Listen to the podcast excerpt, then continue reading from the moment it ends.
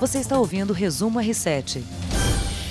Olá, este é o Resumo R7 com as principais notícias desta sexta-feira, dia 6 de setembro. Boa noite, Heródoto. Olá, nem sei se vou conseguir falar boa noite, que eu tô gelado. O frio tá até de colete aí, todo protegido do frio. E hoje é dia da nossa colunista Camé Moraes, que traz as notícias e as dicas mais incríveis sobre alimentação sustentável. Boa noite, Camé. Boa noite, Denise. Boa noite, Heródoto. Olá, Tudo olá, bem? Tudo bom? Heródoto, você não sabe o que a Camé fez esses Uau. dias. Um curso de drinks. Mas ela conseguiu voltar para casa?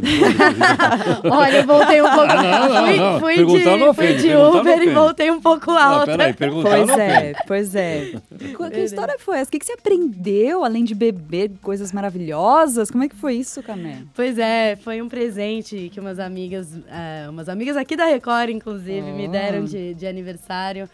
É um curso de drinks no, no Italy, que é um empório, né, em São Paulo, que traz produtos do mundo inteiro e faz essas- esses cursos. Mas foi super legal, porque eu tive a oportunidade de conhecer um barman, o Gabriel Santana, que vai representar o Brasil no concurso mundial de drinks na Holanda no dia 19 de setembro, chama World Class Competition. E ele me contou que ele fez um drink inteiramente sustentável para apresentar nesse concurso na Holanda. Como que é um drink sustentável? Então, olha só, é super legal. O drink dele chama Compostini Mule. É, tá na moda o Moscow Mule, vocês já ouviram falar? Aquele da canequinha? Exatamente. Da canequinha. Aqui no Brasil o pessoal toma com uma espuminha de gengibre em cima. É muito um bom, drink- inclusive, é, né? É uma delícia. Delícia! drink à base de, de vodka. E tem um pouco de gengibre também e um bitter de laranja. Mas o Compostini Mule, que é o dele, ele faz a tal da espuma com borra de café. Então, o, esquema é todo totalmente sustentável. Ele faz o drink, tem uma cafeteria do, ba- do lado do bar dele, que é o Benzina Bar lá na Vila Madalena. Ele pega a borra de café que ia ser jogada fora, produz o drink, entrega o drink pro cliente e com todos os restos, as coisas que ele usou para fazer esse drink, casca, é, talo e afins, ele, ele- ele- eles armazenam esses, esses dejetos, digamos assim, é, que são orgânicos e levam para hortas comunitárias da região para servir de adubo. Nossa, então é o drink do bem, uns bons drinks. É um bom- são bons drinks em, em mais de um sentido. É bom porque é gostoso e é bom porque faz bem, né? Tem uma boa Mas destinação, não tá os nenhum ingredientes. componente nesse drink aí, não? O que, que a gente falou que ele vai, então? É borra de café? Vai borra de café, vodka, Ah, tá, não. bitter tá, de laranja. Era, era isso que eu tava gengibre. Era vodka. Tava vodka. faltando Tava álcool, faltando né? alguma coisa aí. Eu falei, peraí. Vamos, vamos ouvir o que o Gabriel Santana falou para Camé durante esse curso. Ele, então, que é o criador desse drink sustentável, Compostini Muli. Compostine de compostagem, sabe? Compostine mule. Muito Bem bom. legal. Vamos ouvir o Gabriel. Como fazer que um drink possa fazer a diferença para alguma coisa para nossa comunidade? O maior choque para mim desde que eu voltei da Suíça é essa, esse não aproveitamento dos produtos orgânicos e ah, entre outros que a gente faz aqui no Brasil. Então o que a gente faz? A gente vai pegar algo que já ia pro lixo, que é o café, a porra do café dos coffee shops que tem em São Paulo inteira. A gente faz um Moscow Mule, que é um dos coquetéis que mais fez também impacto na coquetelaria no, no Brasil. É um drink premium que vai ser representado em campeonatos até lá fora, mas a ideia realmente é mostrar para o nosso cliente e para os nossos colegas de trabalho que você pode fazer a sua parte. Então o Compostile Mule é simplesmente um Moscow Mule de gengibre com borra de café e vodka e ah, realmente não é um drink, é uma ideia. Então eu espero que vocês gostem, passem no benzina, vocês vão adorar. Você chegou a provar o drink? Esse compostine mulher eu não, Não. eu não provei, ele não fez no curso porque deu um problema ali no sifão. mas eu provei o Moscou Mule original que, é, que não vai a borra de café. Tô pra passar lá no Benzina pra, pra experimentar. O legal do Gabriel é que ele já foi campeão desse World Class duas vezes. Uma vez pela Suíça, ele foi bar barman na Suíça durante 10 anos. Então ele tem uma longa estadia lá. E ele foi campeão desse, é, de- dessa competição pela Suíça e foi novamente ano passado pelo Brasil. E esse ano ele é finalista levando esse drink sustentável. Maravilhoso. É, acho a proposta genial, né? Você imagina se todo barman em São Paulo é, incorporar à sua carta um drink sustentável, vai ensinar para os clientes, vai espalhar o conceito de alimentação sustentável num bar, que é um ambiente de descontração, as pessoas estão lá bebendo um drink tranquilo, mas também tendo algum conteúdo, aprendendo alguma coisa sobre alimentação sustentável. Baita iniciativa, né? Você já tomou algum drink com borra de café, Heródoto? Não, só tomei o café com borra de café, que tem muito no Oriente. né? Com a borra ali. Aí Aquele você que leu seu coa. futuro na É, xícara, foi É, isso? Você leu Exatamente. ali o Só que eu aprendi também lá que o café é duplamente eh, filtrado, duplamente, vamos dizer assim, eh, amassado. Ele é mais fino do que o nosso café. Ah, por isso fica aquele, aquela... A borra aquela- mesmo, é, né? no Que fica no fundo né? da xícara, Fica né? é. Fala a fininho, gente né? É Não fica fininho, tão aí, aí, grosso. é, aí ele senta bem no fundo, né? E então ela fica com um paladar diferente. Muito Porque aqui bom. quando vaza a borra de café, salvo engano, as pessoas não gostam. É, É, ou não é verdade. Mas ah, o sabor é diferente porque é duas moagens de café. Agora me, me vê Ah. a ideia. Camé, fica aqui com a gente, a gente dá uma olhada no que aconteceu hoje de notícia. Daqui a pouco tem sextou. É, vamos lá, então. A inflação oficial desacelerou em agosto, segundo o IPCA, o Índice de Preços ao Consumidor Amplo, que foi divulgado hoje pelo IBGE. E o, o repórter do Jornal da Record, Emerson Ramos, está preparando uma reportagem sobre isso, com as explicações, e mandou informações aqui pra gente. Vamos ouvir o Emerson. Boa noite, Denise. Boa noite, Heroto. A inflação em agosto ficou em 0,11%. Em julho tinha sido 0,19%. O que mais pressionou o índice foi a energia elétrica, com a entrada da bandeira tarifária vermelha em agosto. Em compensação, caíram os preços da gasolina, do óleo diesel e o principal, os alimentos ficaram mais baratos. Assim, a inflação acumulada em 12 meses chegou a 3,43%, abaixo do centro da meta definida pelo governo, que é 4,25%. A tendência, segundo economistas, é que o índice continue assim, sob controle este ano, até porque, com desemprego e consumo ainda fraco, não há muito espaço para reajustes fortes de preços. Denise, Heroto, com vocês. Muito bom, né? O Emerson, obrigada. Agora, o que, que você achou dessa taxa aí, Heródoto? Pouco, né? Olha, 0,11? É bom, é bom. É bom? É bom, é muito bom. Significa que, portanto, a inflação desse ano pode chegar a 3,5%. tá? O centro da meta é 4,5%. Bom. Só que teve duas, três deflações aí. Ou seja, ficaram, em vez de subir o preço, o preço ficou mais barato. Gasolina, teve deflação. O diesel, como ele lembrou agora, teve deflação. E, por incrível que pareça, passagem aérea também. Ó, que maravilha. Então você vê que passagem aérea pode ficar mais barato. É, Pode. é. Tem uma Ela- margem, mas, né? mas é por causa da, da nossa economia enfraquecida, né? Pois o que é. O Emerson não falou, vende, ninguém tá consumindo, né? ninguém tá consumindo. Mas é que também no caso da né? passagem aérea, é, o pessoal deixa para viajar no final do ano. Então é uma tal da lei da oferta e da procura. Da procura também. Como a, a procura está pequena, eles baixaram o preço. Talvez a gasolina, o querosene ali também tenha dado uma baixada na, na Gasolina deu, com certeza. E aí influenciou também no, no combustível dos aviões, não sei. Agora tem uma outra boa notícia, sabe qual é? Com isso, dá para baixar ainda mais a taxa de juros.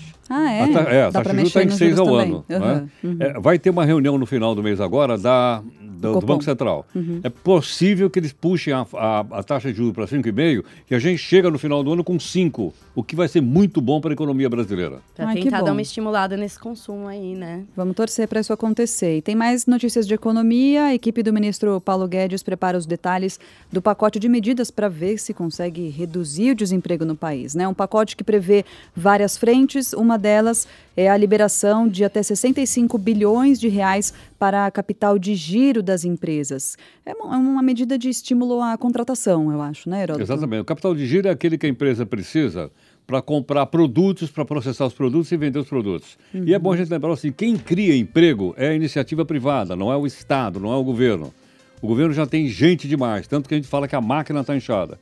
Então eu acho que esse caminho é um caminho para fazer rodar a economia e o que é melhor disso tudo é criar mais emprego. Que bom. Tomara que aconteça, né? Essas medidas estão na mesa do ministro Paulo Guedes, já foram apresentadas para alguns empresários e banqueiros e assim que elas forem então aprovadas, elas serão levadas aí para o presidente Jair Bolsonaro. Espero que funcionem, né? O país está precisando muito de pera, mas ele dá uma no emprego. cravo, outra ferradura. Ele vai fazer uma palestra e fala que a mulher do, do Ai, presidente da França Deus. é feia, pô. É verdade. É ou não é? É, vacilou aí. Não, Não não, pegou- é? não pegou Pô, pela bem, madrugada, né? não é? Não pegou muito Eu ouvi bem. o áudio, é verdade que era uma brincadeira, uma brincadeira de mau gosto. Ah, mas é o tipo de piada que você não precisa fazer, Não, né? É desnecessário, né? Desnecessário. É. O que teve também que a gente estava falando aqui agora há pouco, Heródoto, acabou a greve. A vida do paulistano volta ao normal porque os motoristas e cobradores voltaram a trabalhar às 16 horas. Dizem que chegaram a um acordo com a prefeitura. Então, vão receber a PL, que tá, a PLR, né? A participação dos lucros estava atrasada e tiveram garantia de que não vai ter demissão. Mas na- sabe que eu estou desconfiado? Eu estou desconfiado que o dono das empresas de ônibus estão por trás dessa greve. Você acha? Porque esse- essa participação no lucro e resultado não tem nada a ver com a prefeitura. Ah, é? É lógico, isso é empresa privada que paga para os seus funcionários. Sei. É ou não é? Não é Então, da eles- prefeitura que isso tem que ser exigido. Não tem nada a ver com isso. Então eu desconfio que os caras estavam atrás, talvez para reivindicar aumento de passagem, entendeu ou não? Sei. Eu achei muito rápida essa greve. Foi algumas horas. Foi né? papum. Uhum. Eu acho que os patrões deram uma força. Pode ser. E nem foi total a greve, né? Ficaram Hã? sete- E não foi total, né? Ficaram 70% dos ônibus circulando hoje o Então, dia mas você inteiro. imagina, por exemplo, Já dá uma lá bagunçada, né, milhares mas- de ônibus tem nessa cidade, Sim. você tira 30%, o É pessoal não bastante. consegue chegar no trabalho. O metrô, eu vim de metrô hoje, estava lotado Tava o metrô. lotado. Muito mais do que qualquer outro O dia. trânsito estava pior também, porque mais gente sai de carro, pega aplicativo, né? Sim. Bom, e hoje a gente tem a notícia aqui de que o subprocurador Augusto Aras busca apoio do Senado para ter seu nome aprovado para assumir a PGR, a Procuradoria-Geral da República. Ele foi indicado ontem pelo presidente Jair Bolsonaro. Então, até vou pedir aqui a ajuda do Heródoto para explicar. Ele tem que ser aprovado por pelo menos 14 senadores na CCJ e 41 no plenário. Essa votação aconte pode acontecer né, ainda esse mês, segundo a previsão aí, e é uma votação secreta. Ninguém fica sabendo quem aprovou e quem É, não aprovou. esse, esse é o X da questão. Entendeu? Eu acho o seguinte: nosso país é uma democracia representativa. Então, eu, o senador lá é meu representante. Então, eu acho que eu, como cidadão, tenho o direito de saber como é que ele votou. Eu não estou dizendo que ele pode votar sim nem não, isso é problema dele. Mas eu quero, eu quero saber como ele votou. Então, essas votações secretas no Senado, eu acho que tem que acabar com. Vocês lembram da eleição do presidente do Senado ou não? Que ia ser secreta, aí deu um bafafá, Sim. uma grande pressão da opinião mesa, pública. Lembra disso é, lembro. Então, eu acho que nós temos o direito de saber, pô. Agora, eles votam e depois eles respondem perante o eleitorado se o eleitorado gostou ou não. É assim que funciona a democracia. É, o detalhe é que a primeira vez em, primeira vez em 16 anos, né? Que o procurador indicado não tá na lista tríplice, né? Pois é. Então, isso já mostra que vai, vai, vai ter que ter um jogo político ali por trás com o Senado para passar esse nome, porque não é, não é comum, pelo menos na, nas- na última década, não foi desse jeito, né? É, Agora, pa- espero que esse jogo, jogo seja aberto para a gente olhar, né? Sim. Pois não é. pode ser por debaixo dos panos, como diz lá o nosso querido né, de É, Mato Grosso. Ô, Heródoto, explica para quem está ouvindo a gente, se não for todo mundo que sabe, qual que é a função do, procura- do procurador da PGR? Por que, que é tão importante esse cargo e Pelo- por que, que tem essa coisa da influência política? Tá, pelo seguinte, porque ele é o chefe do Ministério Público Federal. O Ministério Público não pertence nem ao Legislativo, nem ao Judiciário, nem ao, ao Legislativo. Ele é um poder independente no Brasil. Ele representa a sociedade. Então, quando você move o Ministério Público, é porque alguma coisa da sociedade precisa ser movida. Por exemplo, quando você comete um crime, o crime, a, a ação, é de propriedade do Ministério Público. Tanto que é o membro do Ministério Público que vai lá acusar a pessoa. Oferece a denúncia, Entendi. né? Então é extremamente importante, foi um avanço extraordinário para a nossa democracia ter um Ministério Público criado pela Constituição de 88. E tem que ser, então, portanto, um nome independente, né? Por isso que tem essa questão. Claro, Claro, o presidente fez a lógico. indicação, acho que isso também é do jogo, mas tem que ver um cuidado para ser uma pessoa idônea ali, né? Que vai atender aos interesses do país. É, aí eu acho que eles estão discutindo mais, sabe, o que é a formação do cara. Dizendo que o formação. cara é conservador ou liberal, não sei, eu não entro nesse detalhe. Entendi. Eu acho que nós temos que avaliar a pessoa pelo resultado do trabalho do cara. Se o cara vai indo bem, ótimo. Se o cara não for indo bem, é ou não é? Sim. Dá lugar para outro. Com certeza. Vamos falar agora de uma denúncia contra o tenor espanhol Plácido Domingo. A Ópera de Dallas, nos Estados Unidos, cancelou uma cerimônia que teria a participação do cantor em março do ano que vem, após uma mulher, eh, que uma professora de canto, também no Texas, o acusou de assédio sexual. Ela é a 11 primeira mulher a denunciar o cantor por abuso sexual e comportamento indevido até agora. É, e outras orquestras também cancelaram apresentações que teriam aí a participação dele. Então, além da Ópera de Dallas, teve também a Orquestra da Filadélfia e a Ópera de São Francisco. Então, Plácido Domingo, nunca tinha ouvido falar nada dele. Você já tinha ouvido falar alguma Não, coisa? é a Primeira, primeira vez. Fiquei vez, até é. espantada. Agora, você veja que é interessante, você- ele, é um, ele é um dos três maiores tenores do mundo. Eu diria dois, porque o outro, Pavarotti, morreu. Pavarotti, Sim. é. É é? Sim, sim. Então tem, ele é um dos dois maiores do mundo. Mas você veja o seguinte: uma acusação como essa derruba até um dos dois maiores tenores do mundo. É é? Sim. Ele e o André Bocelli, né? É. É, Ainda tá. Entendeu ou não? Agora, eu, eu acho que é interessante isso. Porque alguns, especialmente famosos, artistas, ah, acham que estão acima da lei. Estão acima e de você tudo, vê que né? não está. Felizmente não estão. Pois é. A assessoria de imprensa do cantor divulgou uma nota, disse que está havendo uma campanha para denegrir a imagem do Plácido Domingo, que as acusações são incorretas. Agora vem a parte polêmica. Ele teria acreditado que os seus contatos e interações com as mulheres eram bem-vindos e de comum acordo. É, não né? é, é aquela velha história, né? Já são 11, né? Já, pois é. É. não é uma, né, que É. entendeu errado ali na É, história, aí né? onde te- te- a polícia tem que investigar, né? Vamos aguardar as investigações. Camé, hoje é sexta-feira. Quero saber o que, que tem de bom pra gente fazer no sábado e domingo de folga.